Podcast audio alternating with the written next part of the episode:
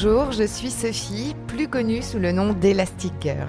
Je suis marketeur et coach certifié. Mon super pouvoir est d'accompagner les personnalités atypiques à développer un environnement écologique pour exprimer leur singularité et retrouver toute leur puissance de création. Si aujourd'hui ton parcours professionnel ressemble plus à des montagnes russes qu'à une croisière sur le Nil, rejoins-moi tous les lundis sur ce podcast Viens t'inspirer des parcours de héros pour designer ta propre quête dans un environnement qui te ressemble.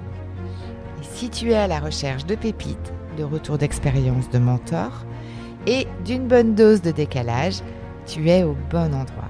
Alors c'est parti, on embarque pour ta nouvelle aventure.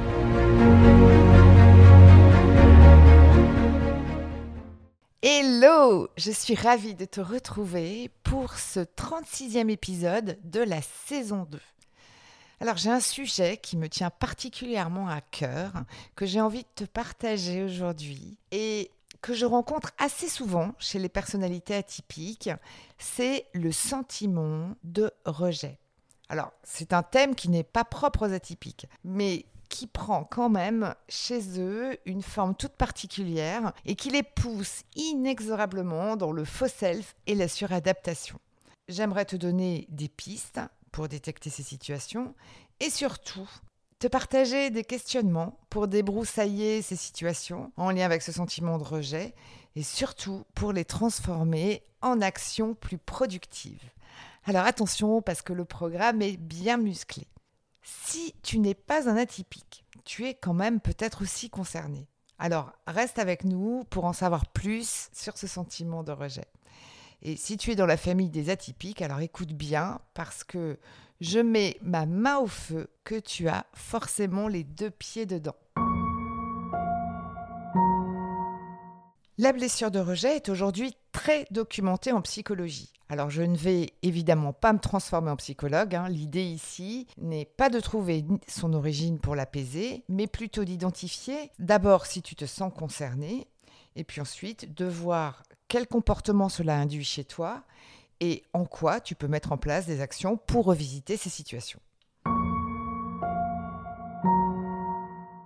Le sentiment de rejet fait partie de la famille des cinq blessures émotionnelles avec la blessure d'abandon, la blessure d'injustice, la blessure d'humiliation, la blessure de trahison. Et c'est Lise Bourbeau, donc thérapeute canadienne, qui a mis au grand jour dans son premier livre sur le sujet euh, ces notions-là avec les cinq blessures qui empêchent d'être soi-même. Cette blessure, souvent inconsciente, se construit dans l'enfance et se réactive dans le présent avec un sentiment de déjà vécu très intense. L'impression de toujours déranger les autres et d'être repoussé, de ne pas être accepté tel que l'on est, et puis le besoin de se réfugier dans son monde pour éviter cette sensation d'être rejeté et donc cette euh, action euh, de fuir euh, cette douleur. Ces causes sont expliquées par les psychologues comme étant liées à des expériences de rejet qui sont ancrées dans notre toute petite enfance. Je vais te donner quelques exemples. Par exemple, un manque d'amour ou un, amour sous condition, un manque d'attention ou de l'ignorance, de la maltraitance, des dénigrements de la part des parents, un jugement permanent, le sentiment de ne pas avoir été respecté dans sa différence. Alors même si ce n'est pas mon registre d'aller explorer les causes, j'avais quand même envie de te donner un éclairage, un premier éclairage. Et si tu souhaites bien sûr aller plus loin, bah, n'hésite pas à aller consulter toute la littérature prolifique sur ce sujet euh, sur Internet. Je vais aujourd'hui plutôt me concentrer sur les impacts que cela peut avoir dans ton quotidien et surtout te proposer quelques questions très concrètes pour réfléchir et dépasser les comportements que tu adoptes aujourd'hui, si tu es concerné, qui sont liés à ce sentiment de rejet. Donc, selon les écrits de Lise Bourbeau, j'ai identifié six grandes familles de comportements que je retrouve assez souvent chez les personnalités atypiques. Bon, tu vas voir, je leur ai donné un peu des noms de guerre, parce que pour moi, c'est un peu comme si ça représentait dans nos têtes euh, et dans nos émotions euh, le Tchernobyl interne. Euh, que ce sentiment-là peut causer. Je vais donc commencer par te nommer chacun de ces six grands comportements. Euh, et puis, je te détaillerai un petit peu de quoi il s'agit euh, pour chacun d'entre eux. Le premier, je l'ai appelé le satellite GPS défectueux. En fait, c'est le conflit de mesure qu'il y a entre ce que la personne pense d'elle et la réalité. C'est là où se situe un décalage important. Donc la personne qui souffre d'une blessure de rejet n'est en général jamais tendre avec elle, elle est même d'ailleurs son propre ennemi. Elle va avoir tendance à croire, en plus, que les autres imaginent la même chose d'elle à son égard. Le deuxième, c'est le détecteur à torpille. En fait, c'est lorsque la personne va développer un énorme radar, évidemment très subjectif, en portant une attention très particulière aux signaux de rejet, que ce soit dans les paroles, dans les événements. Et elle va interpréter donc ces, rejets-là sous le prisme de sa blessure, avec une sensation d'être finalement toujours attaquée, et en particulier lorsqu'elle ose s'exprimer, ce qui va en fait générer chez elle beaucoup de stress. Le troisième point, c'est ce que j'ai appelé la stratégie de repli. Donc là, la personne va se mettre elle-même dans un processus de rejet, souvent via la fuite, euh, la solitude. Elle va se mettre en retrait social pour anticiper le risque de subir à nouveau cette blessure profonde de rejet. Quatrième, c'est ce que j'ai appelé le plan camouflage. Alors la personne va mettre en place des actions pour se sentir appréciée et aimée par le groupe en s'adaptant absolument au code du groupe, au risque d'ailleurs de ne plus savoir qui elle est véritablement. C'est ce que j'appelle aussi le masque social.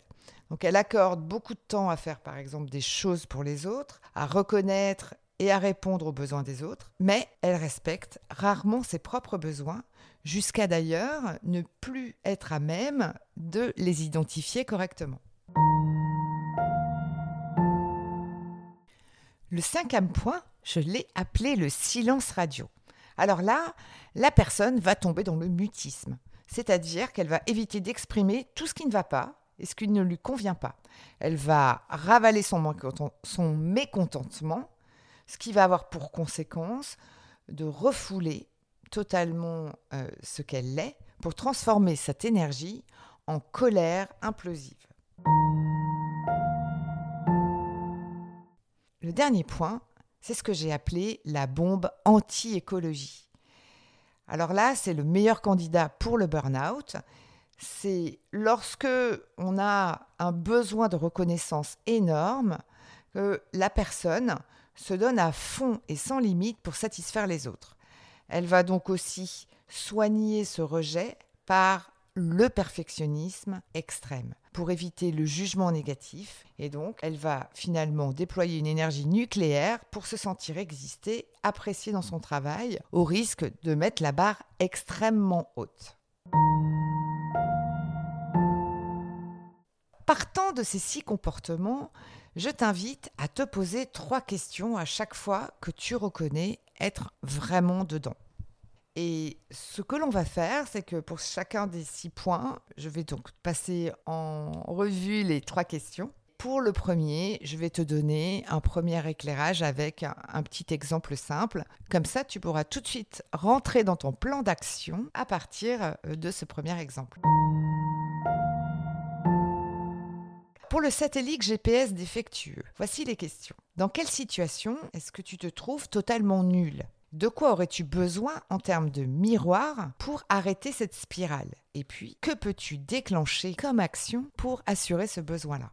Donc pour mon exemple, j'ai pris une situation assez courante et qui est d'ailleurs génératrice de stress pour les personnes qui sont euh, dans un, un sentiment de rejet. Les situations dans lesquelles j'ai besoin de faire une présentation devant plus de 10 personnes je suis hyper stressée et euh, j'ai le sentiment d'être complètement euh, à côté de la plaque et je me dis qu'en plus les autres le voient comme le nez au milieu de la figure, donc c'est extrêmement compliqué. Donc j'ai vraiment cette peur d'être rejetée. Donc de quoi aurais-je besoin? Bah, J'aurais besoin de feedback au final. Donc qu'est-ce que je peux mettre en action? Eh bien je vais demander, après ma prochaine réunion, un retour informel, hein, ne nous mettons pas non plus trop la pression, auprès de personnes euh, qui sont euh, en proximité avec moi et je vais leur demander par exemple mes trois premières qualités. lors de ma présentation. Et puis peut-être, si je suis courageux, un axe d'amélioration. Prenons le deuxième comportement, donc détecteur à torpille. Alors voici les questions à se poser.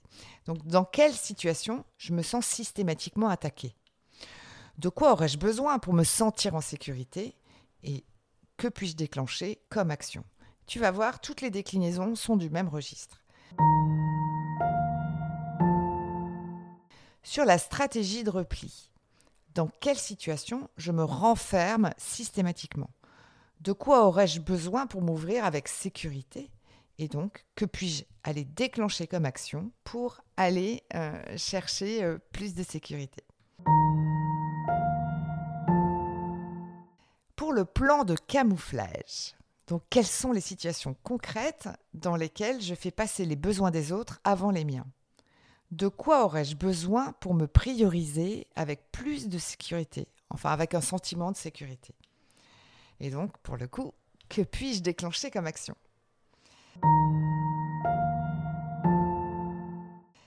Le silence radio. Quelles sont les situations dans lesquelles je n'ose pas exprimer mon mécontentement Et de quoi aurais-je besoin pour le faire avec plus de sécurité? Et puis, quelles sont les actions que je peux déclencher? Et le dernier, la bombe anti-écologie. Quelles sont les situations concrètes dans lesquelles je me sens et je suis perfectionniste? De quoi aurais-je besoin pour lâcher sur cette quête sans fin? Et quelles actions puis-je lancer? Alors cet exercice était un peu périlleux pour la simple et bonne raison, c'est que mon job est un job de coach et j'accompagne dans le mouvement des personnes pour des objectifs bien précis. Ici, on touche quand même la sphère de la psychologie. C'est quand même important que je te le dise s'il y a le moindre doute sur l'impact sur ta santé mentale. Si cette blessure de rejet provoque une énorme souffrance qui t'empêche d'avancer, le coach, et donc moi en l'occurrence là aujourd'hui, j'ai quand même le devoir de te conseiller, de te rapprocher d'un professionnel de santé, de ne pas forcément te lancer dans un processus de coaching si tu es dans une grande souffrance et que au quotidien, effectivement, euh, ça t'emmène dans des états émotionnels qui sont euh, trop forts. Pour moi, c'est vraiment important alors de te le dire. Évidemment, en coaching, on a cette casquette pour aller détecter si euh, la personne est coachable, sans être dans la psychologie, hein, bien sûr. Mais là, pour le coup, comme on est sous le format du podcast, je trouvais que c'était vraiment important de te rappeler que en coaching, on a besoin de toute son énergie pour se mettre en action. Et donc, euh, le soin est prioritaire à l'action, c'est bien évident. Si tu es toi-même en plein mouvement pour aller créer plus d'écologie et plus d'alignement dans ton job, n'hésite pas à aller t'abonner à la newsletter du Storytelling des héros. La newsletter s'appelle le X et euh, tu peux la retrouver sur le site web emul.fr, h-e-m-u-l.fr, slash news, N-E-W-S. Et si tu as des amis qui nagent en brasse coulée dans leur environnement pro, n'hésite pas à leur transférer ce podcast ou la newsletter. Tu leur offriras sûrement un cadeau caché. Alors merci pour ton écoute et prends bien soin de ton cap et à lundi.